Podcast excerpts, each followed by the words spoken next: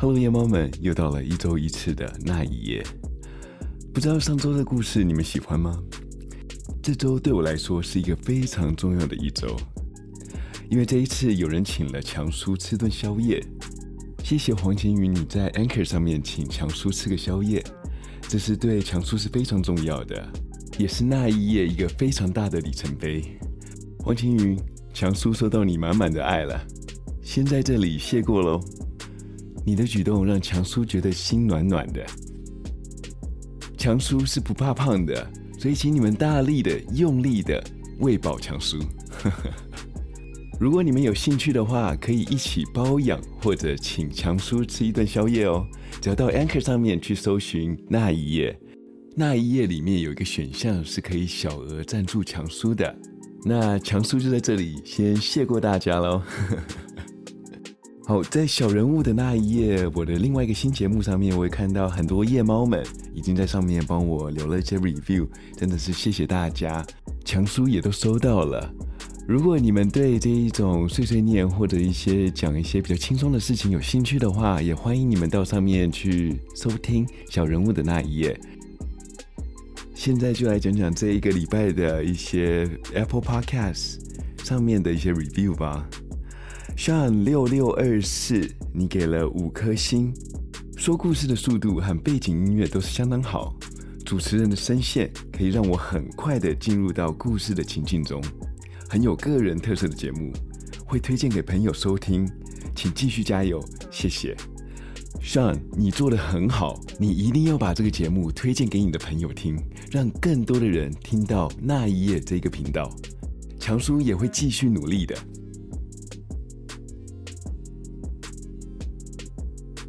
在一月十九号的时候，八大西，你给了两颗星。你上面写到中文不太好，有些用句是很怪的，成语也蛮乱用的，呃，哭脸哭脸，但蛮用心的，能够进步的很多，加油！诶，八大西，你知道强叔他是不使用成语的，因为强叔对成语是一窍不通，所以他能尽量不用成语就不会用成语了。然后中文不好，嗯，你应该没有听过，呃，小人物的那一夜吧？如果你有时间去听一下，因为强叔小时候都在忙着翘课翘家，所以根本没有时间去读好国文，而且强叔也不是中文系毕业的，所以你就原谅强强叔吧。如果强叔之前有用一些成语，你觉得不妥当，麻烦让强叔知道，这样子强叔以后就不会犯这种错。麻烦到 Instagram 上面让强叔知道他哪里用错了。Gail，你在十九号的时候给了五颗星，上面写到说目前是听过这一类 Podcast 最喜欢的，也是因为喜欢每集可能是太短了，所以听不太够。嘿，的确哦，那一夜好像是唯一一个频道就是做那么短的节目，平均时间为二十分钟，还要扣掉强叔讲话、聊天、打屁。可能二十分钟不到吧。好啦，我只能说这可能就是那一夜的特色。还有 TI 扩哦，你有私讯我说你在上岸的时候有看到两个频道，一个是呃我们旧的一个 logo，然后另外一个是新的 logo。因为其实上岸是一个很特别的一个播放软体。它可以让你自己上传你自己的音频，或者是拿你的网址直接贴上去，它帮你去做一个转播。我当初两个都有使用，但是我会建议你去收听另外一个，就是比较新的 logo 那一个，那个就是直接连到我们的官网，所以每周都会定期更新。因为强叔年纪大了，所以另外一个常常会忘记去更新，所以我会建议。直接选择我们有一个人躺在地上那一个 logo。如果你是第一次听那一页的朋友们，欢迎你订阅这个频道哦。如果你喜欢这个频道的话，请麻烦到 Podcast 里面帮我点五颗星，顺便给我一个五星的好评。还有我们的粉丝页已经在 Instagram 跟 Facebook 上面已经成立了。如果你们想要看到与案件更多的资讯的话，请麻烦到 Facebook 或者 Instagram 上面去搜寻那一页。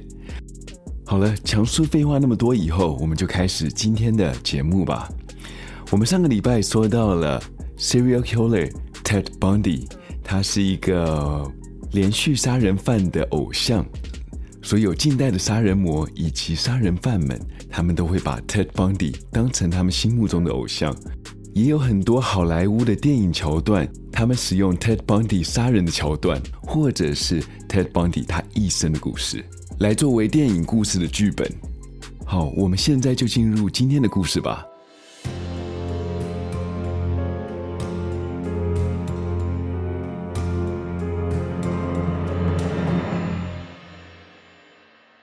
上周我们说到了，法院判定 Ted 他的绑架未遂罪成立，所以他需要入监服刑。进入到监狱以后，Ted 他就被一个 FBI 的探员盯上了。这个探员确定了 Ted 他是在骗人的，也确定了他和连环杀人案是有关系的。探员在科罗拉多州已经发现至少有三件少女失踪案是和 Ted 有关的。他们申请把 Ted 调到 Colorado Aspen 里面受审。在一九七七年六月七号，Ted 他就从 Glenwood Springs 的 Garfield 监狱被押送往四十英里远的 Aspen Pickin 的法院进行了初审。他没有雇佣律师，而是选择自我辩护，所以他被法官授予了免戴手铐与脚镣的待遇。在庭间休息的时候，Ted 要求使用法院图书馆的文件以研究案件。之后，他使用了书架挡住了法警视线的时机，打开了一扇窗户，从二楼跳了下去。落地的时候，不小心扭伤了脚踝。Ted 他是忍着痛穿过了 Aspen 的市区，前往郊区，再到达了 Aspen 山区里面。入山后，他就进入到一个狩猎的小屋。偷走了里面的衣服、食物跟枪支，并且在小屋里面度过夜。第二天，他就继续的往南，想要抵达 Aspen 南方的小镇叫 Chris Bud，但是他在森林中迷了路，在漫无目的的游荡了两天之后，在六月十号，Ted 他是抵达了 Aspen 南方十六公里处的 Maroon Lake，一个叫做魔力湖的湖边。这个时候，他看到了一台露营车，他打开了露营车车门，偷走了食物以及一件大衣。这个时候的他并没有继续往南走，他知道越危险的地方就是越安全的地方，所以他往北朝 Aspen 的地方返回。三天后，他在 Aspen 高尔夫球球场旁边偷了一辆车。寒冷、饥饿和脚踝的伤势正在不断地影响他。当 Ted 开着偷来的车返回了 Aspen，很不巧的被街上正在巡逻的两个警察发现，而且被逮捕。这个时候他已经逃亡了六天了。警察在车上搜出了之前检察官用来标明受害者的遗体位置的 Aspen 附近山区地图，这证明这次的越狱不是临时起意的，而是早就有预谋了。被收押回 Garfield 监狱。Liz 来到这一座监狱来探监，来的时候顺便帮 Ted 带了一本书，叫做《Populon》，好让 Ted 在监狱里面消磨一下时间，不要让他放弃。这本书给 Ted 很大的希望。原来 Liz 送来这一本书的作者以前也是一个罪犯，而这本书呢，正是说当初他是如何逃出监狱的。过了几天。Ted 他收到了法院送来的信件，信上说明了科罗拉多州最高法院驳回了他的上诉，所以他要为他的杀人以及逃狱付出了代价。此时，绝望的 Ted 看着牢房里的天花板，看到他房间里的灯正在闪烁着，他的脑袋也不停地转。这时候，他的脑袋里面已经有了 B 计划。接下来的六个月，他花了钱和其他的囚犯买了一片钢锯，以及一张监狱的地图。他自己很积极的在减重。Ted 他利用了其他囚犯洗澡时制造的声响，在牢房天花板上面锯出一个大约为一平方英尺的洞，方便自己能够挤出那个洞。在随后几周的时间，他利用晚上大家在睡觉的时间。在天花板上面搜索，找出了逃狱的路线。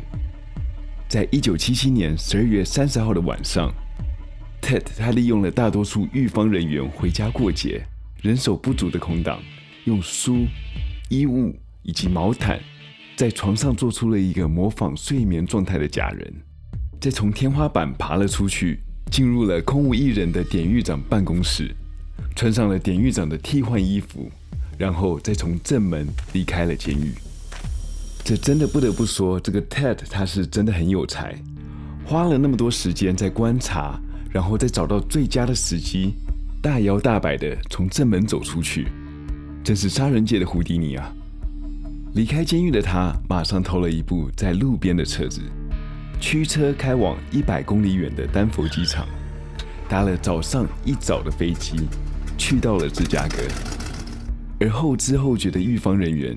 一直到了十二月三十一号的中午，才发现 Ted 他不见了。抵达了芝加哥之后，Ted 他坐了火车前往密西根的 And Amber，在当地的一个小酒馆投宿。五天以后，他偷了另外一台车，开车前往到了 Georgia 的首府 Atlanta，最后抵达了 Florida 的 Tallahassee。Ted 他在佛罗里达州大学附近的一个假日酒店租下了一个房间。有着天生明星气质的他，和着那里的大学生一起 party，一起喝着酒。但是没有过多久，佛罗里达州立大学开始相继出现女孩子失踪的案子。一九七八年一月十五号的半夜，一个刚喝完酒的女大学生。回到了学校内的姐妹会 Chi Omega 的宿舍，准备要回房睡觉的时候，听到了楼上的楼梯口有声音。她顺势走上楼去看，看到了一个男子拿着一截树干往窗户跳了出去。这个女大学生看到楼上的两个女孩子，虽然脑袋上受了伤，但是没有生命的危险。但是旁边那间房间里面的女生就没有那么幸运了。她是面朝下的，趴在血泊之中，她的脖子就像被折断的鸡头一样，呈现出可怕的角度。警察到了现场，发现这个死者生前有被性侵的痕迹，身上左边的乳房被咬掉，屁股上还有一口很深的咬痕。这一栋宿舍二楼的每间房间都有被凶手用木棒攻击过的痕迹。警察在另外一间房间也发现了一具已经死亡的尸体。二月十五号，警察发现了一辆失窃的汽车，当场把正在开车的人给拦了下来。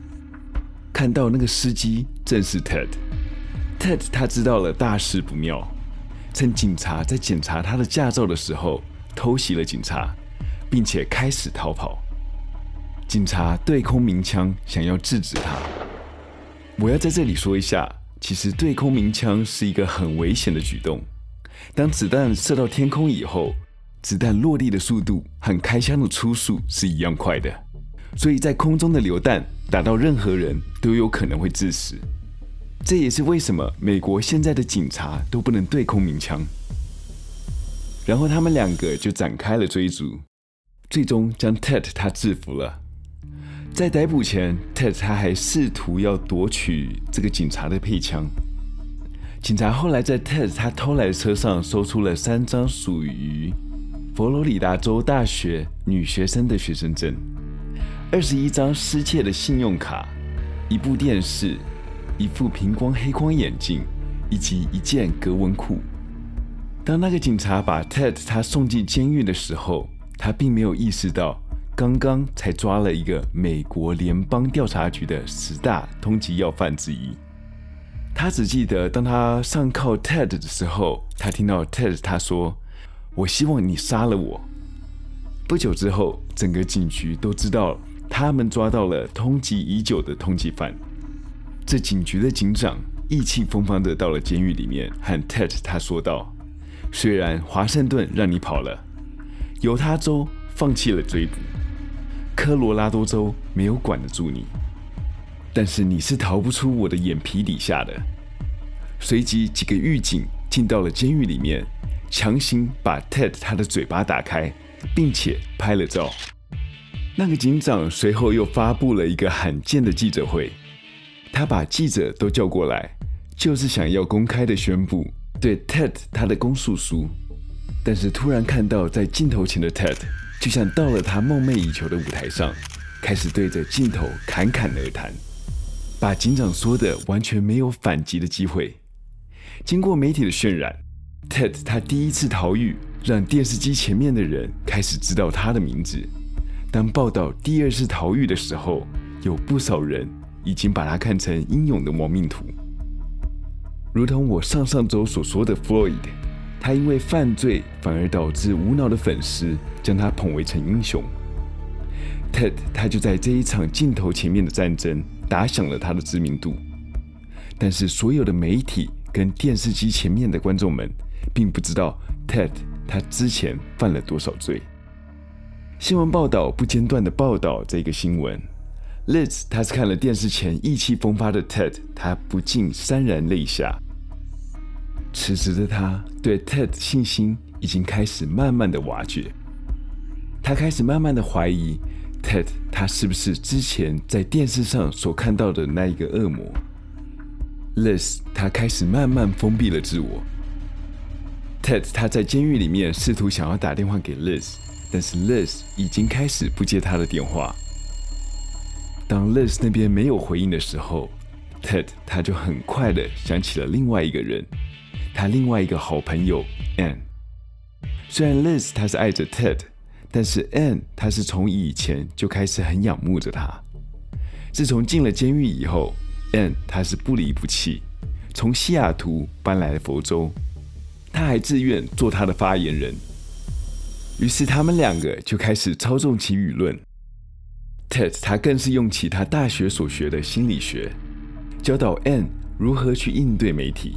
或者制造更多的话题，他们开始塑造 Ted，他是在法庭开审之前就已经被定罪的无辜者模样。在一九七九年七月，他的审判，这是美国史上第一次被直播的审判。衣装笔挺的 Ted 上到了被告席，而站在后面的观众们几乎都是二十岁出头的女性，也是 Ted 忠实的粉丝。这时候，Liz 她也是在电视前面注意着每一个庭审的细节，看着检方跟辩方的攻防。然而，在法庭上，众人的目光逐渐的从检察官与被告律师身上，慢慢的转移到 Ted 他的身上。法庭慢慢就变成 Ted 他在展现魅力的舞台。每天，法庭上都有不同的年轻女性来旁听，为了就是一睹。Ted 他的风采，他们深信着那样文质彬彬、博学迷人的人，不可能是会杀人的那个恶魔。甚至有人在电视访谈上面大胆地对着 Ted 示爱。在 Anne 他的努力下，以及媒体大力的曝光下，Ted 他是进一步的巩固了自己无辜者的形象。一直到检察官展示出 Ted 他牙齿的图片。门牙处有个缺口，与死者屁股上的齿痕完全的吻合，这才慢慢的让陪审团相信 Ted 与这个案件是有关联的。那个齿痕也成为了直接指控 Ted 他的最主要直接证据。当 Liz 看到这个证据的时候，他慢慢的想起之前和 Ted 在一起的一些片段，在两个人第一次偶遇。喝醉的那个晚上，Ted 他在床前用手比划着，像是在看身上的某块肉。在第三次的审讯中，Liz 他是一如往常的守在电视机前面看着审讯。这时候，Ted 他突然当着众人的面跪了下去，向他的新女友 Ann 求了婚。这一幕让 Liz 他是彻底的崩溃了。他决定和警察说出那个在五年前的秘密。在一九七四年的西雅图，失踪的新闻不胫而走，搞得整个城市都是人心惶惶。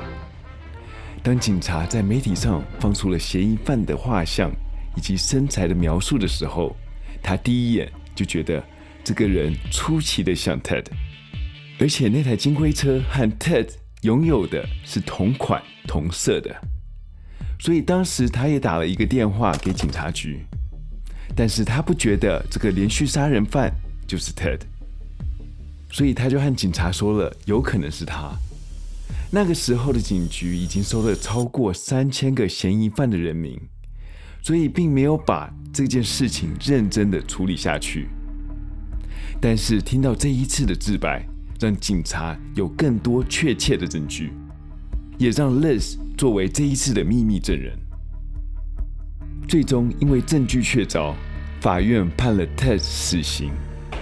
当时的法官在宣判的时候说了这样的话。你的一级谋杀罪是被判有罪的，你有机会被处以电刑，让电流经过你的全身，直到你死亡为止。你是一个聪明的年轻人，原本可以成为出色的律师，但是你却走上了另外一条路，一条极度邪恶、害人的、可怕的不归路。这时候，即使被判了三个死刑，直到最后一刻。Ted，他还是坚称自己是无辜的，而这个时候已经变成他妻子的 Anne 已经有了身孕。我知道你们在想什么，他不是被关在监狱里面，怎么有可能让 a n n 怀孕？我有上网查了一下，是很有可能 Ted 他是在狱中贿赂了狱警，让他们两个在见面的时候，两个人有独处的时间。Ted 他自从被捕了以后，完全否认自己的罪行，直到面临死亡前才承认犯下了至少三十起的谋杀案。鉴于 Ted 他供认了三十件谋杀案，但是至少有十个人至今还是身份不明的。Ted 他有拒绝透露，或者是可能连他自己都不知道被害者是谁。真正的受害人数至今还是未知的。相关办案人员，他们估计大概有三十五个人。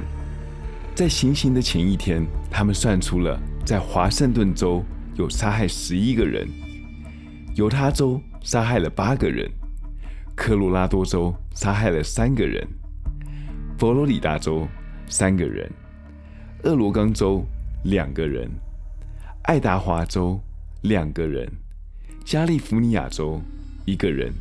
共计三十个受害者。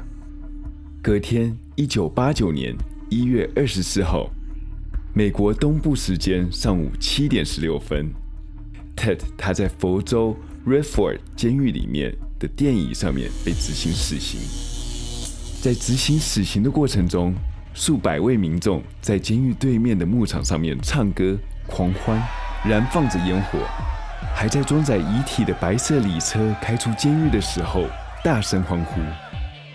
Ted 他的遗体被火化以后，按照他的遗愿，骨灰撒在华盛顿州的一个山脉，他的一个保密地点。